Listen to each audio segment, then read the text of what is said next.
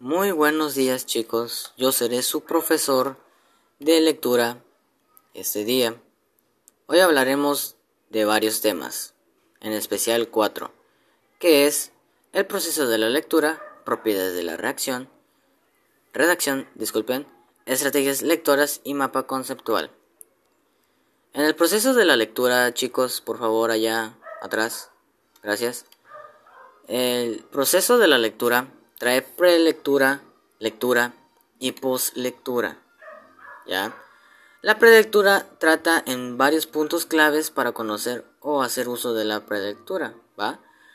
Leer el título, ver la portada, la contraportada, ver los subtítulos o marcas específicas, leer la introducción, el prólogo o el prefacio, ¿ya? También leer el índice para ver qué otros temas puede llevar. Así es, chicos. Lectura. Existen varias formas de lectura. Está la oral, que es en voz alta, y la forma silenciosa. Chicos, por favor, allá atrás, ya les hablé. Ah, discúlpenme. También, esta una etapa es necesario apoyarse con el diccionario para buscar palabras que no entiendan. ¿Oyeron? Es decir, varias palabras que no entiendas, no encuentres su significado, puedes tener tu diccionario en la mano y puedes encontrarla y así entender un poco más. Y en la postlectura, en esta etapa es cuando elaboran resúmenes, mapas conceptuales, como ya les había dicho, cuadros sinópticos que tienen como el objetivo de comprobar si en realidad se ha captado el objetivo del texto. ¿Ok chicos? Muy bien, propiedades de la reacción. ¿Qué significa redactar para ustedes? ¿Nadie? Ok. Voy a hablar yo. Eh, pues redactar significa compilar o poner en orden, en uno de los más precisos, consiste en expresar por escrito los pensamientos o conocimientos o ideas que ya tenías anteriormente. La redacción es un proceso de composición hasta redactar un recado, implica creación por parte del autor Obviamente, si vas a redactar algo, es algo de tus pensamientos, de tus sentimientos y el autor eres tú. La redacción requiere una vez seleccionado el tema. Antes de que redactes lo que vas a hacer, lo que tienes, tienes que ponerle un tema, un título. ¿Ya, chicos? Está la adecuación, que es el reactor. Este reactor, perdón, no debe dirigirse a todos de la misma manera. El lenguaje debe adaptarse al lector destinario, al tema y a la situación a la cual se produce la comunicación. Ay, discúlpenme. Para cada caso hay que adecuar el lenguaje al destinario. La coherencia, chicos, por favor, ya les hablé ya atrás. Gracias. Es una propiedad de los textos que consiste en seleccionar y organizar la información que el emisor quiere transmitir para que pueda ser percibida de una forma clara y precisa con el receptor. Ustedes ya lo debieron haber visto en el primer semestre. Un texto coherente tiene que llevar las siguientes características. Se lo voy a poner aquí en el pizarrón. A ver, Simón. A ver. Todos los enunciados giran en torno a un tema.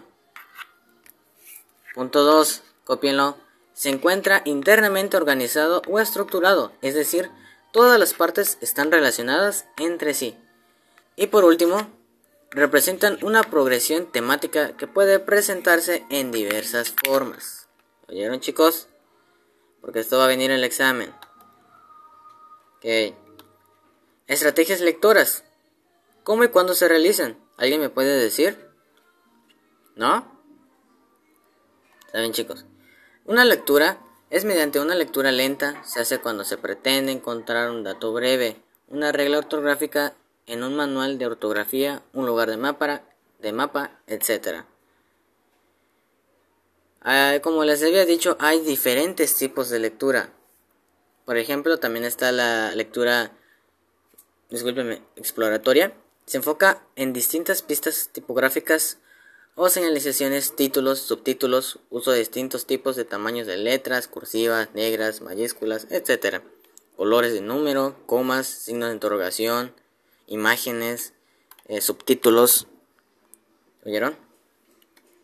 La lectura global Es cuando se busca obtener un conocimiento general del contenido del texto, sin detenerse en los detalles. Es decir, leer así. Eh, la, la, la, la, la, la, la, la, O sea, leer un cuento rápido y lo que entiendas es lo que entiendas, pero sin detenerte. Esa es la lectura global. La lectura selectiva se realiza cuando se precisan varios datos o aspectos muy concretos que interesan al lector. Por ello debe hacerse de manera lenta y atenta. También esto puede hacerse en forma Z. Leer la primera línea, revisar el texto en diagonal, lee la línea final. Durante la lectura, fija la mirada en distintas partes para encontrar lo que buscas.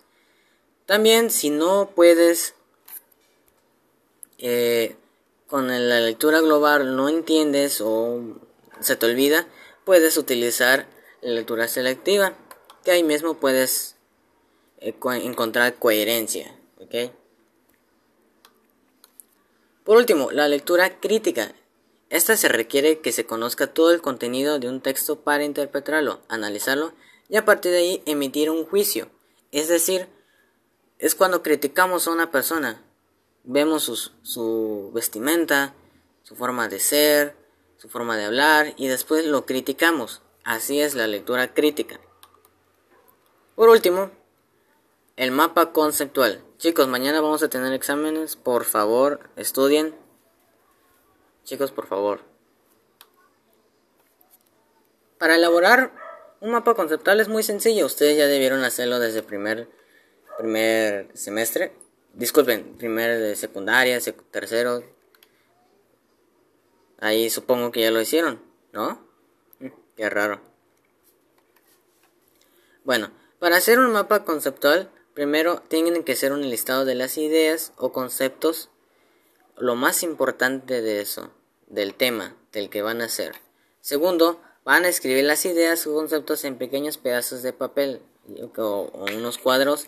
Ahí van a eh, escribir los con, el concepto y ese concepto, concepto, perdón, este, ya les va a llegar la idea y van a decir, sí, es esto y esto y esto. Ok, vale.